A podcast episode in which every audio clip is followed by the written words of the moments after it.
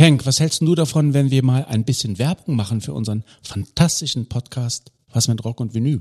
Ja, aber was willst du denn da sagen? Na, dass wir ein überragend guter Musikpodcast sind. Wir reden wöchentlich über die wunderbare Welt der Rockmusik, querbeet durch die Jahrzehnte und Musikgenres. Also was meinst du, machen wir einen Spot? Ja, aber wozu? Wir sind doch so gut. Wir brauchen doch keine Werbung. Was mit Rock und Vinyl? Überall da, wo gute Podcasts zu Hause sind. And now I'd like to return to the classics. One. Keep this frequency clear. The Story Behind der Podcast. Die Geschichten hinter den Hits. Von ABBA über Maffei, Silbermond bis Zuckerro. Mit Thomas Steinberg und Uwe Becker. Porca miseria.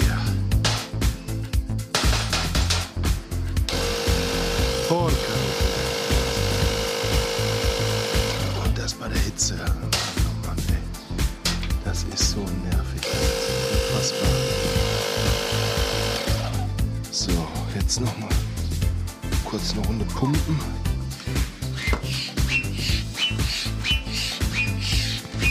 Ah. 35 Grad. Da macht das richtig Spaß hier.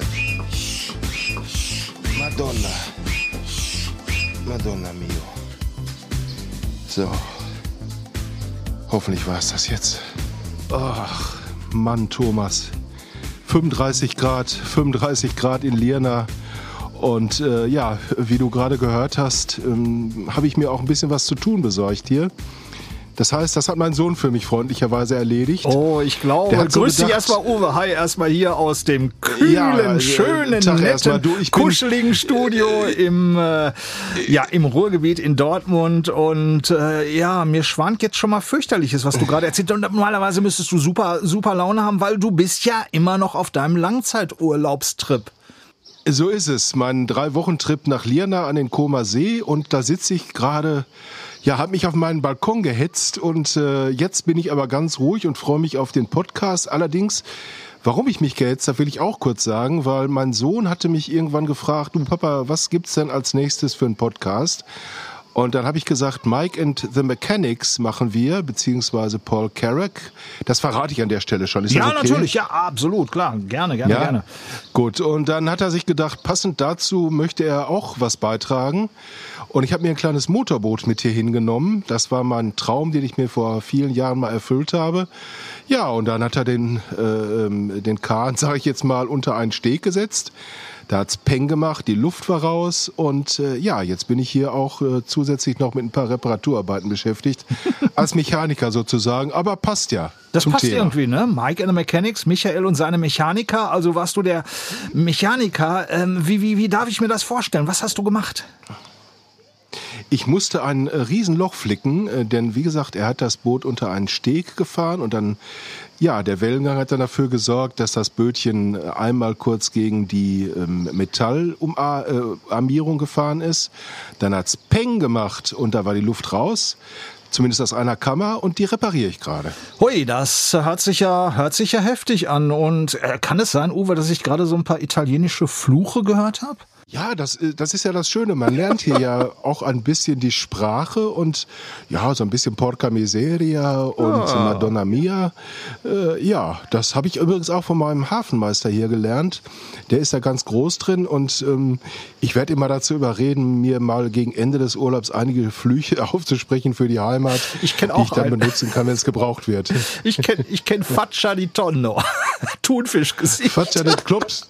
Achso, ich dachte, Klops in die Tonne heißt das. Aber egal. Nein, Faccia di Tonno. Ah, Ich kenne ich kenn noch ein paar andere, äh, die habe ich letztes Jahr äh, äh, mal benutzt und äh, hatte mir die dann so schön in meinem Übersetzungsprogramm reingeladen und sie dann auch gleich äh, bei unserer Bedienung am Gardasee angewandt und ich kriegte nur einen sehr verstörenden Blick und denkte, what? Ich kann es jetzt nicht wiederholen, weil wahrscheinlich- das wäre nicht, das wäre nicht nett. Nein, das machen wir auch nicht. Wahrscheinlich aber doch auch ein bisschen erfreut, weil, ähm, wie gesagt, die Menschen freuen sich immer, wenn man die Sprache ihrer Heimat spricht. Äh, das ist ja auch immer ganz wichtig. Aber ich denke mal, wir sollten mit dem Fluchen jetzt aufhören, Auf jeden weil Fall, wir wollen ja klar. jugendfrei bleiben. Absolut. Und ähm, ja, sollen wir mal ein bisschen äh, den Michael und seine Mechaniker machen? Ja, ähm, können wir sofort direkt einsteigen, weil Mike and the Mechanics eine legendäre Band mit einem legendären Sänger. Und bevor wir jetzt erstmal weiterreden, horchen wir doch mal ganz kurz rein, was Paul Carrack, in dem Falle der Originalsänger von Mike and the Mechanics, in seinem Leben alles bisher so zustande gebracht hat. Hier das kleine Medley.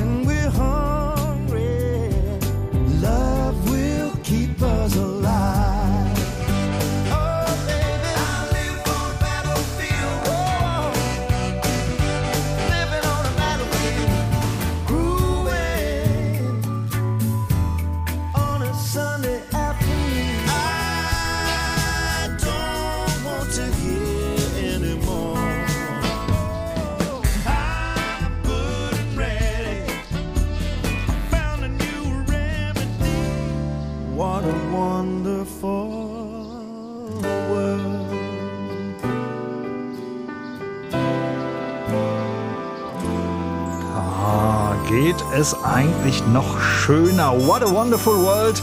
Paul Carrack mit der SWR Big Band und im Hintergrund live die Atmosphäre vom Komasee. Ich habe hier echt eine Gänsehaut, weil das passte so gut zusammen. Es waren Hits drauf wie How Long, Tempted, Silent Running, The Living Years, Over My Shoulder, Another Cup of Coffee, Love Will Keep Us Alive, den Comeback-Hit der Eagles, den Paul Carrack geschrieben hat, Battlefield Groovin', I Don't Want to Hear Anymore und Good and Ready vom aktuellen Album, Paul Carrack Album One on One, ist im letzten Jahr erschienen, sehr empfehlenswert übrigens. Und wie gesagt, zum Schluss, ja, der All-Time-Klassiker von Louis Armstrong, What a Wonderful World. Und äh, wie gesagt, ich habe echt eine Gänsehaut mit, mit der Atmosphäre live vom Koma See, Uwe. Das, das hast du super gemischt. Ja, das.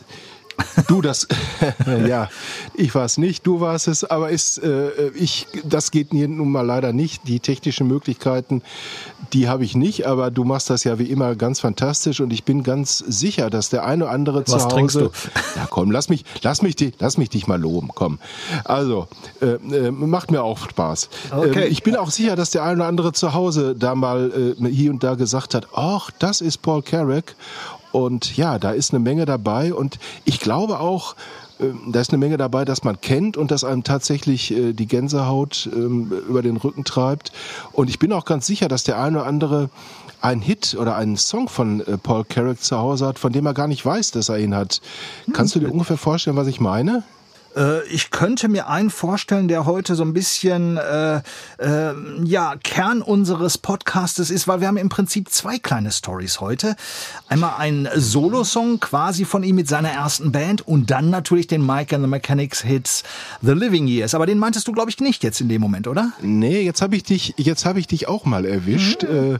äh, äh, bei einem kleinen Ratespiel, das du mal nicht lösen kannst. Da freue ich mich sehr und äh, leicht diebisch auch. ähm, nein, es handelt sich, ja, es handelt sich um den Titel Something About the Way You Look. Nee, da und, hast du mich wirklich erwischt. äh, Ja, der ist nämlich auf der Rückseite zu finden, der am meisten verkauften Single aller Zeiten. Das ist ja bekanntlich Candle in the Wind von genau. Elton John. Elton John, ja, richtig. Und auf den, den Song auf der B-Seite dieses, dieser Single, den hat Paul Carrick für ihn geschrieben. Und der heißt eben Something About the Way You Look. Und ähm, ja, wie gesagt, der hat es auf die B-Seite von Candle in the Wind geschafft. Und vielleicht greift der ein oder andere jetzt mal in seinen Plattenschrank oder wohin auch immer, CD-Schrank und guckt mal, ob er das Ding findet und wie es ihm gefällt. Ja, und nicht nur der ein oder andere, du, wenn ich gleich wieder zu Hause bin. Der erste Griff wird genau in diese Richtung gehen, weil äh, hatte ich jetzt überhaupt nicht auf dem Schirm. Und man muss ja wirklich auch sagen, dass Paul Carrack ohne Übertreibung eine der markantesten und auch schönsten Stimmen in der britischen Popszene ist. Und Absolut. Das, das seit weit über 45 Jahren. Es ist, unge also es ist unglaublich. Also wie gesagt, Mike and the Mechanics für die Eagles geschrieben. Aber er ist also nicht nur einer der besten Singer-Songwriter überhaupt, sondern auch ein sehr gefragter Studio- und Session-Musiker. Also mit Elton John hat er gearbeitet, du hast es gerade erwähnt. Roger Waters, B.B. King oder Brian Ferry. Und Live-Musiker ist er gefragter denn je. Er kommt jetzt gerade von einer Welttournee mit Eric Clapton. Den hat er begleitet seit letztem Jahr zurück. Und ja, solo äh, hat er auch einiges auf Lager. Und er ist also auch in den 70er Jahren, genau genommen im Jahre 74, Paul Carrack, bereits ja im Prinzip ist es Fluch und Segen zugleich, gleich mit einem der größten Hits zu starten, ohne zu wissen natürlich, dass es so gut funktioniert und daran immer gemessen zu werden. 74, da hatte er den ersten Song und äh, ich will dich jetzt nicht aufs Glatteis führen, du weißt genau, worum es geht. Uwe, sag es uns bitte. Ja, ich vermute, es geht um How, to, how Long. Richtig, Nicht genau. How to Long, sondern um How Long. Genau. Und ähm, ich wollte dich natürlich auch nicht aufs Glatteis führen, aber den, äh, das wandelnde Musiklexikon, das äh, wandelndste Musiklexikon, das ich kenne, auch mal mit etwas überraschen zu können, das macht dann schon Spaß. Auf jeden Fall, das, das wandelte gerade mal in Richtung Sackgasse mit einem großen Fragezeichen über den Kopf. Aber das finde ich völlig okay, weil ich lerne immer ganz gerne auch noch dazu und denke immer, Mist, hätte ich eigentlich wissen müssen, habe ich aber nicht gewusst. Und insofern Nein. fand ich das jetzt wieder eine schöne Information für mich, eine wichtige Information für mich. Und bleiben wir mal ganz kurz vielleicht, äh, ja, bei How Long. Äh, diesen Song, äh, der, der ist 1974 bereits entstanden. Den hat Paul Carrack geschrieben und äh, uns hat er mal erzählt, wie er da überhaupt draufgekommen ist. How Long will always have a soft spot because How Long wird für mich immer etwas Besonderes bleiben. Es war mein erster Hit und mit ihm that hat sich alles verändert. Dieses Lied zeigte mir, dass ich als Sänger und Songschreiber ernst genommen wurde. Das war der Anfang. How Long passt bis zum heutigen Tag und ich singe den Titel gern. Er spiegelt meinen Stil wahrscheinlich am besten wider. Davon ab, von einem Song ist hier kaum zu sprechen, weil er so einfach ist. Es ist eher eine Hookline, eine charakteristische Melodiephrase und ein Groove. Aber egal, ich bin froh, dass ich How Long geschrieben habe. a hook and a groove, but anyway, I'm glad I wrote it. Das kann ich mir gut vorstellen, dass er wirklich glücklich war, dass er diesen Song geschrieben hat. Ace waren damals, so Mitte der 70er Jahre, eine britische Pub-Rock-Band aus Sheffield, die während ihres Bestehens, das war genau zwischen 72 und 77, ja, eigentlich moderaten Erfolg hatten mit drei Alben und einer einzigen Ausnahme und das war bereits das Debüt. Fi- Five Aside äh, hieß es damals und es enthielt mit How Long eben diesen berühmten Superhit. Hast du ihn damals auch schon so ein bisschen wahrgenommen, äh, weit vor Mike and the Mechanics? Nein, ganz ehrlich gesagt nicht. Ich habe mich auch mit Paul Carrick, das gebe ich ganz offen zu, erst äh, nach The Living Years wirklich beschäftigt. Und ich bin ein großer Brian Ferry Fan und mein äh, lieb, eines meiner Lieblingsalben in meiner Top 20 ist Avalon. Und ähm, ja, dass er da äh, daran mitgewirkt hat, das habe ich auch erst später erfahren. Ähm, was mir gerade so einfällt, ist, dass die erste Band von Paul Carrack ja 1970 schon gegründet wurde. Die hieß Warm Dust. Und das äh, fällt mir gerade so ein bisschen ein, während ich hier auf dem Balkon sitze und den Warm Wind mir um die Nase wehen lasse. 35 Grad, also Haare föhnen braucht man hier nicht. Das macht äh, die Natur für einen hier am Koma See und das ist ja auch ganz nett. Fällt mir gerade ein Dust and the Wind. Nee, Dust in the Wind. Ne, war das Kansas? Ähm, anderes Thema. Nein, fiel mir jetzt gerade nur so spontan ein. Wir bleiben jetzt bei Ace, wie gesagt, gleich mit dem Debüt Five Aside, den ganz, ganz großen Hit und How Long sorgte natürlich auch immer dafür, dass diese Band nicht so ganz in Vergessenheit geraten ist, sonst würde man über sie heute wirklich nicht mehr sprechen. Also da muss sich Paul Carrack keine Sorgen machen. Er ist als Solo-Künstler und als äh, äh, ja, Session-Musiker sehr, sehr gefragt. Und wir drehen jetzt wirklich mal das Zeitrad zurück und er erklärt uns nochmal, wie es genau zu How Long gekommen ist. Und ein bisschen hören wir auch von dem Song.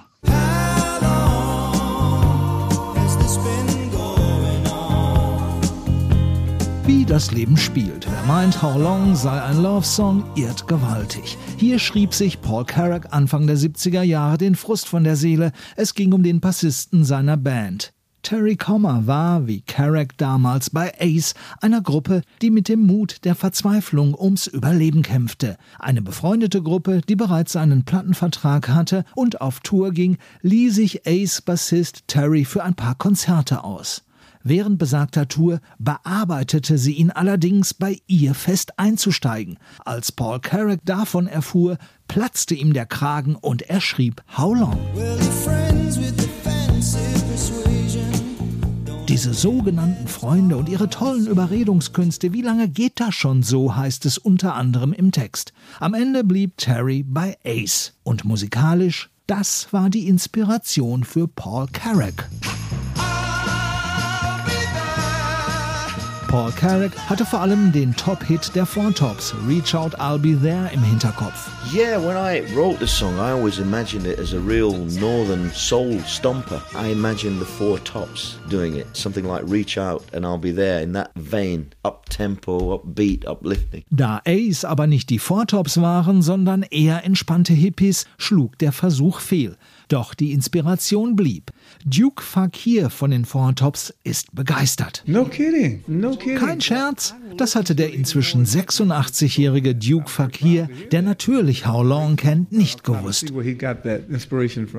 Umso intensiver wolle er sich How Long nochmal anhören, so ein hörbar stolzer Four Tops Boss. Aufgenommen für das Ace-Album Five Aside in Wales reichte seine Wirkung bis über den großen Teich. Platz 3 in den US-Charts. Auch Fleetwood Mac nahmen How Long wahr. Das erfuhr Paul Carrack vom inzwischen verstorbenen Tom Petty. Sängerin Stevie Nicks, mit der er befreundet war, hatte ihm einen Song von ihrer LP Rumors vorgespielt und erzählt, wie sehr sie durch How Long dessen Groove und Feeling beeinflusst worden waren. Stevie Nicks said that they had been influenced very much by How Long and the groove and the feel. Da-na-na-na-na. There you go again, you done your freedom. Dreams hieß der Song von Fleetwood Macs Erfolgsalbum Rumors.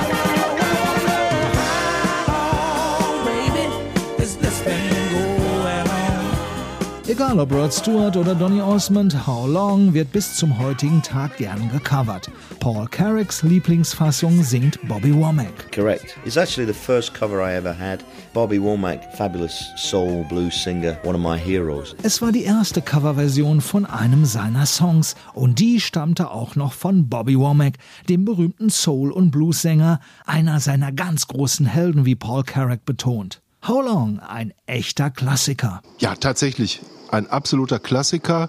Und ähm, dann kam ja irgendwann die Zeit, als ein gewisser Mike Rutherford, glaube ich, sich entschieden hat, äh, nicht nur bei Genesis eine führende Rolle zu spielen, ja, sondern auch mal äh, auf Solofaden zu wandeln. Aber ganz solo wollte er das natürlich auch nicht tun und hat sich dann gedacht, dann suche ich mir doch ein paar Leute, mit denen ich zusammen ein Musikprojekt gründen kann, das vielleicht ähnlich erfolgreich werden kann wie Genesis. Ganz so erfolgreich ist es dann nicht geworden, Thomas, aber du weißt, wovon ich spreche. Von Michael und seinen Mechanikern. Na, bist du ja eigentlich auch schon Genau, fast ein Mitglied mittlerweile geworden. Aufgrund deiner Reparaturarbeiten, So es. logischerweise. Und Mike and the Mechanics, äh, Mike Rutherford hat übrigens damals vorab äh, probiert, auch unter seinem eigenen Namen was zu machen. Zwei Alben, zwei Konzeptalben sind da erschienen, sind überhaupt nicht gelaufen. Und äh, ich hatte damals zu der Zeit, das war so Mitte der 80er Jahre, da waren Mike and the Mechanics gerade gegründet worden, ein Interview mit Genesis gemacht äh, auf ihrer Land of Confusion Tour. Und da war großes Gelächter im Raum, als äh, äh, Mike Rutherford sagte, ich habe aber jetzt auch eine Band, die heißt Mike and the Mechanics. Ähm, und ich gebe ganz ehrlich zu, äh, Mike Rutherford, dafür interessiert sich niemand. Aber Mike and the Mechanics, da könnte was raus werden. Und es ist ja auch tatsächlich was raus geworden. Ne? Da ist, sind ja so einige, einige Songs, äh, die uns bis heute begleiten und auch noch sehr, sehr häufig im Radio gespielt Aber warum werden. haben die denn, Thomas, jetzt musst du mir jetzt erklären, warum haben die gelacht? War das Schadenfreude nach dem Motto, ja, der Mike, der versucht jetzt auch mal alleine, wird sowieso nicht klappen? Genau. Oder über den Bandnamen? Nein, nein, nein, nein, das war direkt über den Mike. So, so, oh, Mike Rutherford, nobody's interested in. und Phil Collins im Hintergrund. Yes, Ja, yes, yes, wegen. yes. von wegen, der hat's denen dann aber nochmal ordentlich gezeigt, glaube ich. Ne? Der hat's denen dann auch ordentlich gezeigt und einer der ganz, ganz großen Hits mit Paul Carrack als Originalsänger, als äh, Lead Vocals war natürlich der ganz große Hit The Living Years und äh, Mike Rutherford sagt dieses über diesen Song. It still feels special. What's been amazing is the reaction from people. Der Song The Living Years ist immer noch ganz besonders, vor allem die Reaktion der Leute auf dieses Lied. Sie schreiben mir, dass sie über Jahrzehnte keinerlei Kontakt zu ihren Eltern hatten. The Living Years brachte sie dazu, ihre Eltern spontan einfach zu besuchen. Das ist wunderbar. them again. I mean, that's a wonderful thing to have happen to you. Ja, ein kleiner Popsong und doch so viel mehr, Uwe, ne? The Living Years, da geht's ja wirklich, Ja. äh, das, das ist ja kein Partysong, da geht's ja um ein sehr, sehr ernstes Thema. Da geht es um ein sehr, sehr ernstes Thema. Und äh, ja, das ist tatsächlich auch ein Thema. Und jetzt werde ich mal ein bisschen persönlich, das mich sehr berührt hat in den letzten Jahren. Denn ich habe meinen Vater sehr früh verloren. Mein Vater ist mit 59 Jahren an Alzheimer erkrankt. Und ähm, ja, diesen Song habe ich tatsächlich sogar erst ein bisschen später wahrgenommen. Und als ich dann mal mir den Text zu Gemüte geführt habe und mir klar gemacht habe, worüber der Mike äh, und seine Mechaniker da singen, ja, da ging in mir schon einiges, ähm, ja, da, das hat in mir ein bisschen Aufruhr äh, äh, verursacht, weil ich hätte mit meinem Vater auch gerne noch über das eine oder andere gesprochen und hätte ihm ähm, gerne viele Dinge noch gesagt ähm, und hätte mit ihm auch über Erziehungsgeschichten gesprochen, hätte mit ihm über meine Kinder, ähm, Enkelkinder vielleicht und so weiter und so fort gesprochen. Ja, das war leider nicht mehr möglich, weil er relativ früh dann nach dieser Erkrankung gestorben ist und insofern muss ich tatsächlich, ja, wenn ich, wenn ich The Living Years höre, ein paar Tränchen fließen da schon manchmal und dann wünscht man sich Dinge, die einfach nicht erfüllbar sind. Und ich glaube, das ist das, worüber der gute Paul Carrick auch gerade gesprochen hat. Also nutzt die Gelegenheit zu sprechen, wenn es noch möglich ist. Und ich würde auch tatsächlich sagen, ähm, es geht da vielleicht auch nicht nur um Beziehungen zwischen Eltern und Kindern oder so. Ähm, ich würde vielleicht diesen Song auch mit übersetzen mit In the Working Years, weil vielleicht äh, fänd, äh, findet der ein oder andere Arbeitgeber ja auch äh, nach diesem Song mal ähm, eine Gelegenheit, äh, seinen Mitarbeitern zu sagen, dass er sie doch sehr schätzt und mag und wie auch immer. Also alles äh, zu gegebener Zeit und aber dann, wenn es noch möglich ist und nicht erst nach 40 Jahren äh, zum, äh, zur Pensionierung oder zur Rente. Das wäre vielleicht auch ein Wunsch, den der ein oder andere hätte. Ja, das ist eigentlich ein Song, der für Kommunikation steht. Man soll miteinander reden.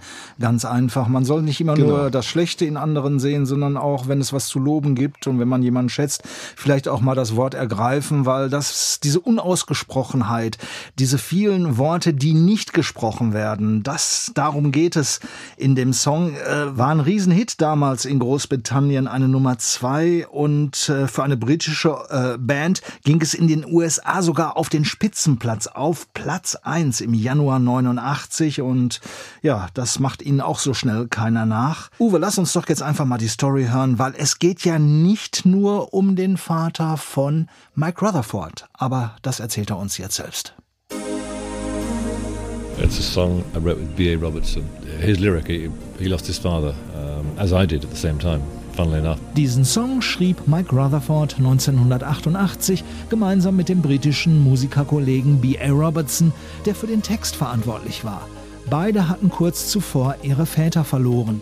The Living Years, ein Lied über die Unfähigkeit, aus sich herauszugehen und sich mitzuteilen. Every generation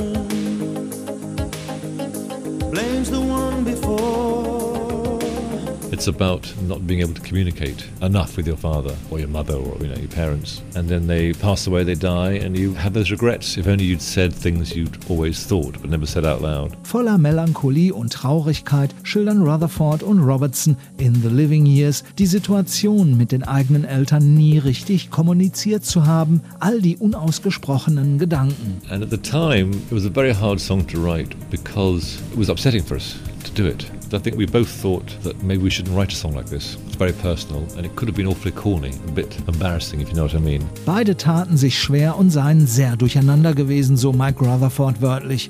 Sie waren sich unsicher, ein Lied über dieses sehr persönliche Thema zu schreiben, denn sowas konnte leicht nach hinten losgehen, klischeehaft oder peinlich wirken.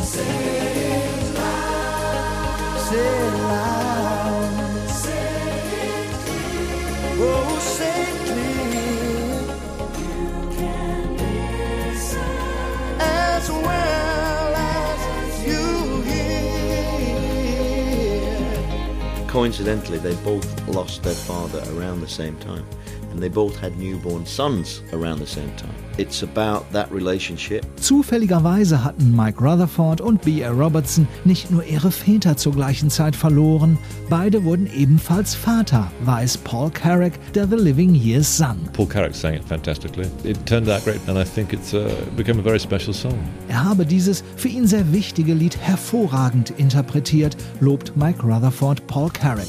Dieser hatte seinen Vater verloren, als er erst elf war. That was a big factor in the shape of my personality. And when it came to delivering the performance of the song, I was able to draw on that heartache to give a convincing performance. Diese Tragödie habe große Spuren bei ihm hinterlassen, was seine Persönlichkeit angehe, sagt Paul Carrack. Mit diesen ganz persönlichen Gefühlen im Hintergrund konnte er The Living Years besonders überzeugend rüberbringen. Äh, Übrigens, kleine Note am Rande und vielleicht ist es dem einen oder anderen gerade beim Refrain von The Living Years aufgefallen. Mitten im Chorus gerade, da veränderte sich der Sound und zwar aus gutem Grund. Zuerst da gab's die Originalfassung von The Living Years und danach die neuere Paul Carrack-Version. Warum eine neue Version, werden jetzt einige fragen. Für seine eigene Best-of-CD vor einigen Jahren, da musste Paul Carrack The Living Years nämlich neu aufnehmen. Das Original, und das muss man sich jetzt auf der Zunge zergehen lassen, das durfte er, der es gesungen hat, nicht benutzen. Und da war er auch ziemlich sauer. Da war er ziemlich sauer, Uwe. Allerdings, It was very disappointing. I don't really know the in allerletzter Minute wurde mir das untersagt, ohne Angabe von Gründen. other Das war schon sehr enttäuschend für mich. Andere Mike and the Mechanics Hits wurden mir dagegen gestattet, etwa Silent Running oder Over My Shoulder. Und ich wollte ja auch gerne die Originalversion von The Living Years für meine Best-of-Kopplung über meine eigene Karriere haben. Was tun? Ohne The Living Years sollte sie nicht erscheinen. Schließlich war dieser Song ein sehr wichtiges Stück. Also habe ich meine eigene Coverversion gemacht. Sie hört sich sehr ähnlich an wie das Original. Der Sound klingt vielleicht ein wenig organischer und meine Stimme hat sich auch etwas verändert. Deshalb gibt es eine neue Version von The Living Years. Übrigens in der gleichen Tonart. My voice has changed a little bit, so that's why we have the new version.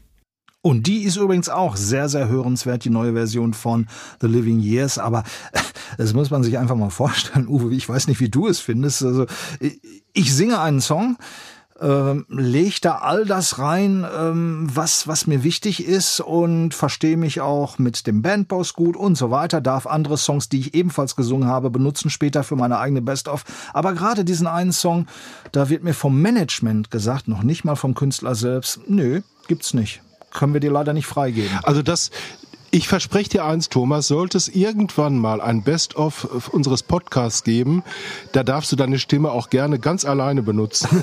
Und äh, ich äh, würde mich dann dezent raushalten. Also diesen Stress äh, kann man sicherlich definitiv vermeiden. Aber da ist Paul Carrack ja nicht der Einzige, der unter sowas gelitten hat. Ich glaube, da gibt es eine ganze Menge Beispiele aus der Musikgeschichte. Ich kenne zum Beispiel ähm, eines von Paul McCartney, der irgendwann, als die Beatles kurz vor der Trennung waren, gesagt hat, okay, dann mache ich jetzt nochmal ein Best-of äh, und ähm, mit, äh, mit den Songs, die ich gesungen habe. Und ich glaube, es war so, er hat's mal erzählt, dass Ringo Starr dann bei ihm vor der Tür stand an dem Morgen, als das Album veröffentlicht worden ist und ihm eine Unterlassungserklärung persönlich überreicht hat und gesagt hat, lass das gefälligst sein, ähm, wenn dann alle und äh, nicht unter deinem Namen und so weiter und so fort. Und da hat Paul McCartney dann gesagt, das war das erste Mal, eines der wenigen Male in meinem Leben, wo ich dann tatsächlich beinahe handgreiflich geworden wäre. Und ich habe dann den guten Ringo achtkantig aus meiner Bude geschmissen. Und ähm, wie es weitergegangen ist, weiß ich gar nicht mehr. Aber auch die beiden hatten sich da äh, ordentlich in der Wolle, beziehungsweise er mit den Beatles. Ja, so ist das. Kreative Menschen sind leider nicht immer zum Konsens fähig. So ist das leider. Das stimmt. Und anschließend hat er dann höchstwahrscheinlich Ringo Starr auch noch in die Yellow Submarine geschickt. Die beiden haben sich irgendwann wieder vertragen und Ringo Starr hat ihm, glaube ich, auch gesagt, dass er volles Verständnis für diese Reaktion hatte und eigentlich ganz froh äh, gewesen ist, und das sage ich jetzt mal auf Ruhrgebietsdeutsch, da er nichts in die Fresse gekriegt hat in dem Moment. Ja, Paul Carrot ist mittlerweile auch nicht mehr bei the Mechanics, aber das war mit Sicherheit nicht der Grund, sondern weil er immer ganz gerne auch so sein eigener Boss ist. Äh, seit vielen Jahren ist er nicht mehr dabei. Er macht unglaublich viele verschiedene Projekte, ist wie gesagt immer sehr, sehr stark auf Tour. Und was ich an ihm so schön finde, er ist nicht nur ein, ein sehr entspannter Zeitgenosse, äh, er macht auch sehr entspannte Musik, beispielsweise mit der SWR Big Band. Da gibt es ein wunderbares Weihnachtsalbum, Swinging Christmas. Also er hat ja halt diese einzigartige, warme Stimme. Absolut empfehlenswert. Junge, Junge, es sind 35 Grad Und es hier wird noch heißer. Uns schon auf Weihnachten ein. Ja, aber ähm, Swing ähm, muss man ja nicht nur zu Weihnachten. Aber Wie gesagt, da sind ganz, ganz Ja, viele Klassiker drauf. du hast aber auch vollkommen recht. The Living Years ist auf dem Album auch eine schöne sogenannte Christmas-Version oder auch Fly Me to the Moon, einst durch Frank Sinatra sehr berühmt geworden. Also der Mann, der hat so ein Riesenspektrum. Solo ist er bestens auch aufgestellt. Und apropos Mann mit Hut, auch die Sache mit dem Hut und Verbindung zu Frank Sinatra ist in gewissem Sinne gegeben. Denn Carrick trägt auf dem Cover seines 2010er Albums, das ist jetzt kein Weihnachtsalbum, A Different Hat, also ein, ein anderer Hut, einen sogenannten Tribe. Kennst du einen Tribe? Ja, kenne ich. Das ist genau die Kopfbedeckung, die unter anderem auch Frank Sinatra bevorzugte. Und So äh, ist es. Paul, Paul Carrick spielte damals dieses Album mit einem großen Orchester ein und das war ja früher auch eine Spezialität von Frankie Boy. It is different. It is different, but it's also very interesting. Mit einem großen Orchester zu arbeiten, ist schon etwas anders als mit der SWR Big Band, gar keine Frage. Ich mag beides. Mit der SWR Big Band spiele ich ja regelmäßig unter anderem bei Jazzfestivals. Hier kommt ein echtes Fund rüber. Das Royal Philharmonic Orchestra auf meinem Album spielt bewusst mit weniger Power, dafür ist der Sound viel weiter und auch intimer. Sie sehen, es hat mich eine Menge Zeit gekostet, meine eigene Musikalität, wenn Sie so wollen, zu entwickeln, mich überall wohlzufühlen und es auch zu können. Ich fühle mich sprichwörtlich wie das Kind im Spielzeugparadies. Ich kann jetzt all diese unterschiedlichen musikalischen Sachen machen. Das ist fantastisch und ich liebe es. Ja, Thomas, Swing, SWR Big Band, die Zeit der Big Bands ist, glaube ich, auch leider vorbei. Ich könnte mir vorstellen, dass Paul Carrick heute Schwierigkeiten hätte, überhaupt eine Big Band zu finden, die mit ihm so ein Album einspielen würde. Ich kann mich noch gut erinnern, es gab ja früher keine Show ohne die Showtreppe, die Harald Junke runtermarschierte mit der Big Band im Hintergrund und Peter Frankenfeld und wie sie alle hießen. Ja, Big Band Zeiten sind mehr oder weniger vorbei. Ähm, Und ich könnte mir natürlich auch gut vorstellen, Paul Carrick und Paulchen Kuhn, ähm, wo wir gerade bei Swing und Ähnlichem sind, äh, die hätten auch schön gemeinsam ein Album einspielen können. Ich meine, Paul Nicht Kuhn hätte Paul auch Kuhn, gerne also Hut Max getragen. Greger auch noch? Nee, das weiß ich jetzt nicht mehr. Genau, Hugo Strasser? Nee, das weiß ich auch nicht mehr. Genau, auf jeden Fall, die drei habe ich auch mal zusammen gesehen. Paulchen Kuhn, als er noch lebte, Ich Max auch. Greger und Hugo Strasser und das war ein einzigartiges Erlebnis. Leider, leider sind sie viel zu früh in die große Band entschwunden sozusagen. Ja, aber, dazu, dazu möchte ich eine Geschichte kurz erzählen. Gerne, die ist ja. mir wirklich mega wichtig. Äh, gerade an der Stelle, Max Greger war der Held meiner Jugend, wenn so einer vom Orchester stand und da auf seine lockere Art, er war ja ein bisschen lockerer als James Lars, Ja, die so beiden der galten ja als die immer so, großen ne? So, Konkurrenten. ja. mit der Hand immer und so und ich fand den immer spitze und ich habe ihn dann mal getroffen und da sagt er zu mir, du, ich habe heute tierische Rückenschmerzen und wir müssen in zwei Stunden auf die Bühne. Und dann habe ich gesagt, dann lass es doch einfach, also bevor das jetzt ganz schlimm wird. Und dann hat er gesagt, nee, weißt du was, es ist so, Paul, Hugo und ich stehen jeden Abend vor diesem Bühneneingang und sagen uns heute nicht. Und dann beginnt die Band draußen zu spielen, ein Intro, zu dem wir dann auf die Bühne kommen. Und dann sind wir wie die alten Zirkuspferde, auch wenn die 25 Jahre alt sind und schon nicht mehr laufen können. Auf die Bühne schaffen wir es immer noch. Und wenn wir da einmal stehen, ist uns alles völlig wurscht. Dann kommen die Schmerzen erst wieder, wenn wir die Bühne verlassen. Und das fand ich mega gut. Und er hat es ja auch bis zum Schluss durchgezogen. Ich könnte mir vorstellen, dass Paul Carrack so ein ähnlicher Typ ist. Kommen wir noch mal ganz Ja. kurz, kurz zu seiner Swing-Phase mit äh, Different Head, ein anderer Hut, äh, in einem etwas anderen Licht auch das Ganze. Paul Carrack präsentiert auf diesem Album, was wirklich echt hervorragend ist, mit dem Royal Philharmonic Orchestra nicht nur seine eigenen Titel und Klassiker, unter anderem auch exzellente Versionen, beispielsweise des alten Peggy Lee Hits I Don't Know How Enough About You im jazzigen Gewand wohlgemerkt. Es ist einfach eine tolle Mischung. It ain't over until it's over. Don't accept I'm living on borrowed time. We wanted to make a mellow album. Wir wollten ein ruhiges, sanftes Album. Ich habe zum ersten Mal mit einem großen Orchester aufgenommen und dennoch sollte hier eine sehr intime Atmosphäre geschaffen werden, vor allem in puncto Gesang. Weniger Power, eher die leiseren Töne. Der Hörer soll einfach Platz nehmen und genießen. Intimate kind of atmosphere. Tja, das hat wirklich was. Platz nehmen und einfach nur genießen. Unter anderem Songs wie die Neuauflage seines Hits It Ain't Over oder auch der Welthit Moon River, den hat Paul Carrack auch gesungen. Außer dass er diesen Song auch über alles liebt, mag Paul Carrack an Moon River vor allem diese tiefe Stimmlage und so klingt es bei ihm. Moon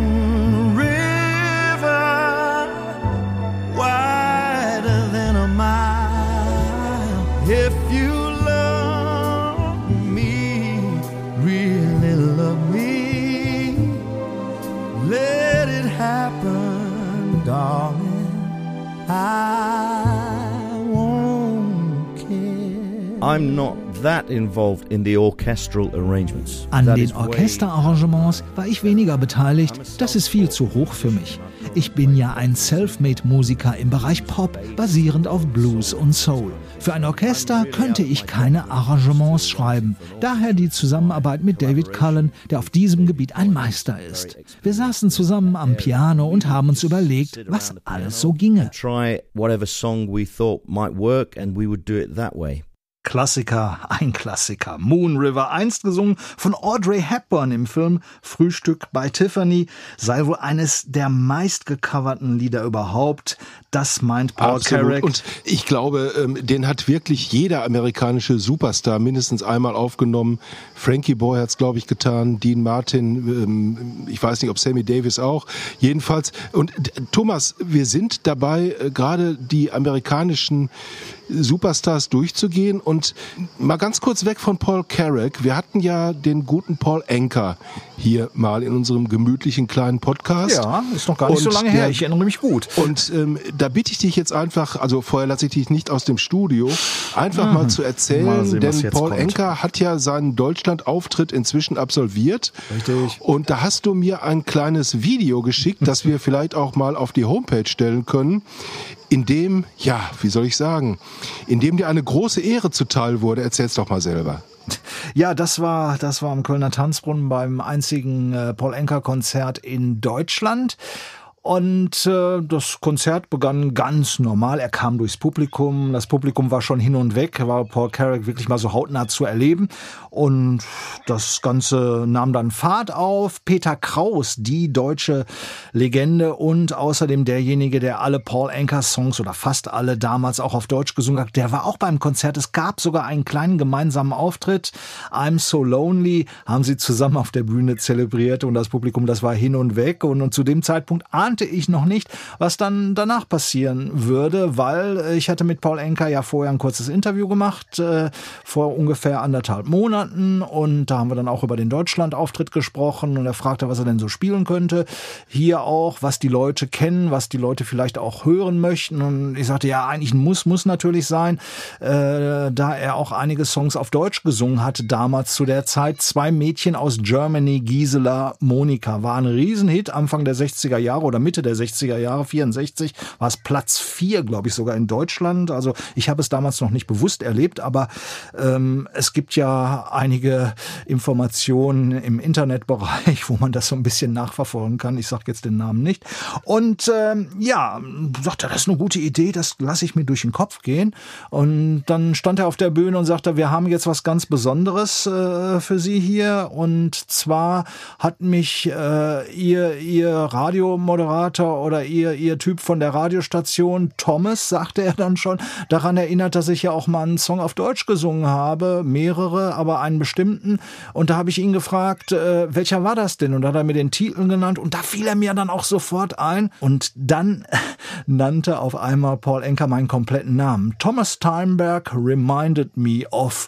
Und da saß ich nur, woher kennt der Mann meinen Namen? Weil der spricht mit so vielen Menschen. Und da muss ich ehrlich ja, sagen, jetzt, mal kein, jetzt mal kein Understatement, Herr Ja, aber da Steinberg. fühlte also, ich mich doch schon der sehr- eine ich oder andere dachte, kennt wow. den Namen schon, aber das war natürlich, das war natürlich eine Riesengeschichte. Und, Und das vor Publikum. Ähm, ja, das war Publikum. Du hast mir das Video dazu geschickt. Warum du gerade in dem Moment das Video gemacht hast, weiß ich nicht. Ich vermute, du hast einen Tipp vorher gekriegt. Nein, wahrscheinlich Nein, nicht. ich habe das Video Ähm, ja gar nicht gemacht.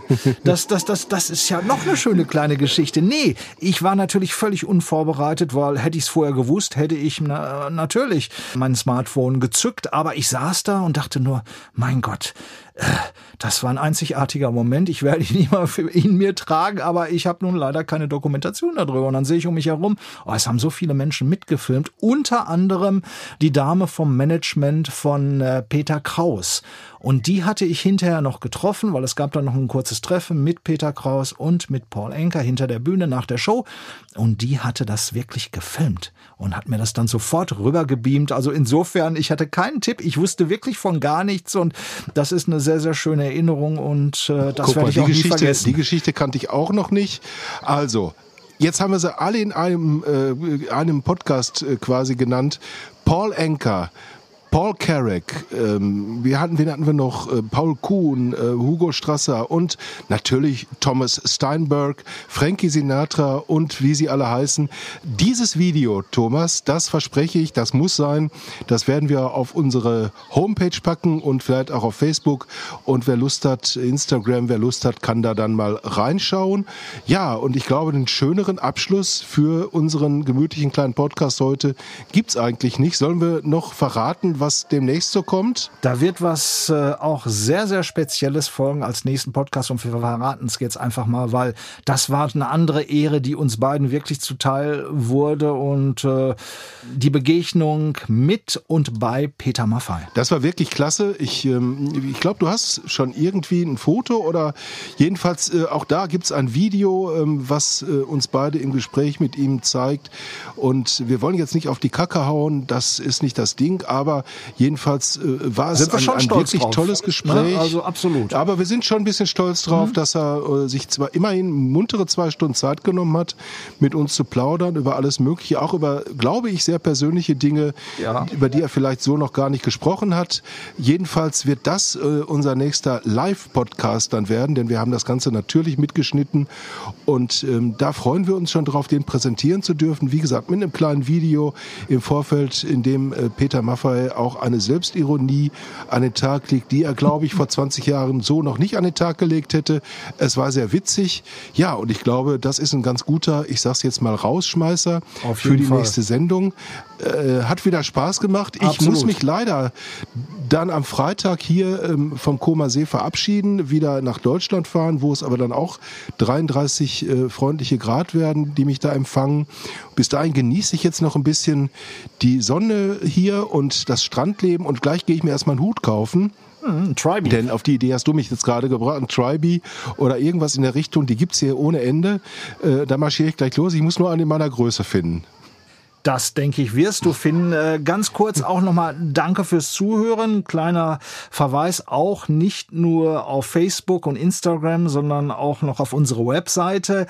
Und äh, da gibt es natürlich auch die Bücher, The Story Behind. Und wie es der Zufall will, äh, in zwei Folgen, da ist auch Paul Carrack vertreten. Einmal natürlich mit dem Weihnachtsalbum, logisch, A Soulful Christmas, und zwar in der Volume 3. Da geht es nur über Weihnachtssongs. Und The Living Years gibt es auch, und zwar in der zweiten Folge von The Story Behind. Also wer es nachlesen möchte, einfach auf die Webseite schauen. Da gibt es auch all das, was wir heute erzählt haben, auch nochmal in Schriftform. Ja, Alles klar, das war nochmal wichtig und ich wünsche dir schöne Tage noch in Dortmund. Wir werden uns in der kommenden Woche dann mal wieder face to face sehen. Auf jeden das Fall ist ja immer mich auch drauf. ganz nett. Jetzt Genau. wird gerade wieder gefacetimed hier und ähm, ja, ich werde die letzten Tage hier noch genießen, bringe ein bisschen, weiß ich nicht, soll ich Limoncello oder sowas mitnehmen? Aber du trinkst Oh. ja keinen Alkohol, ne? Äh, Du wirst es nicht glauben, ich habe gestern Abend noch einen Limoncello getrunken. Jetzt oh, ganz, ganz ohne Scheiß, absolut. Also äh, trinke ich total gerne. Dann bringe ich den Pülleken mit von hier. Ah, und äh, deiner, deiner Das lieben Gattin Wochenende auch. Die suchen schön aus. Ne? Klasse. Und ähm, ja, ich sag mal, bis zum nächsten Mal. Alles Gute. Und ja, Thomas, wir sagen mal zusammen, ciao. Ciao. Henk, was hältst du davon, wenn wir mal ein bisschen Werbung machen für unseren fantastischen Podcast Was mit Rock und Vinyl? Ja, aber was willst du denn da sagen? Na, dass wir ein überragend guter Musikpodcast sind. Wir reden wöchentlich über die wunderbare Welt der Rockmusik, querbeet durch die Jahrzehnte und Musikgenres. Also was meinst du, machen wir einen Spot? Ja, aber wozu? Wir sind doch so gut. Wir brauchen doch keine Werbung. Was mit Rock und Vinyl? Überall da, wo gute Podcasts zu Hause sind.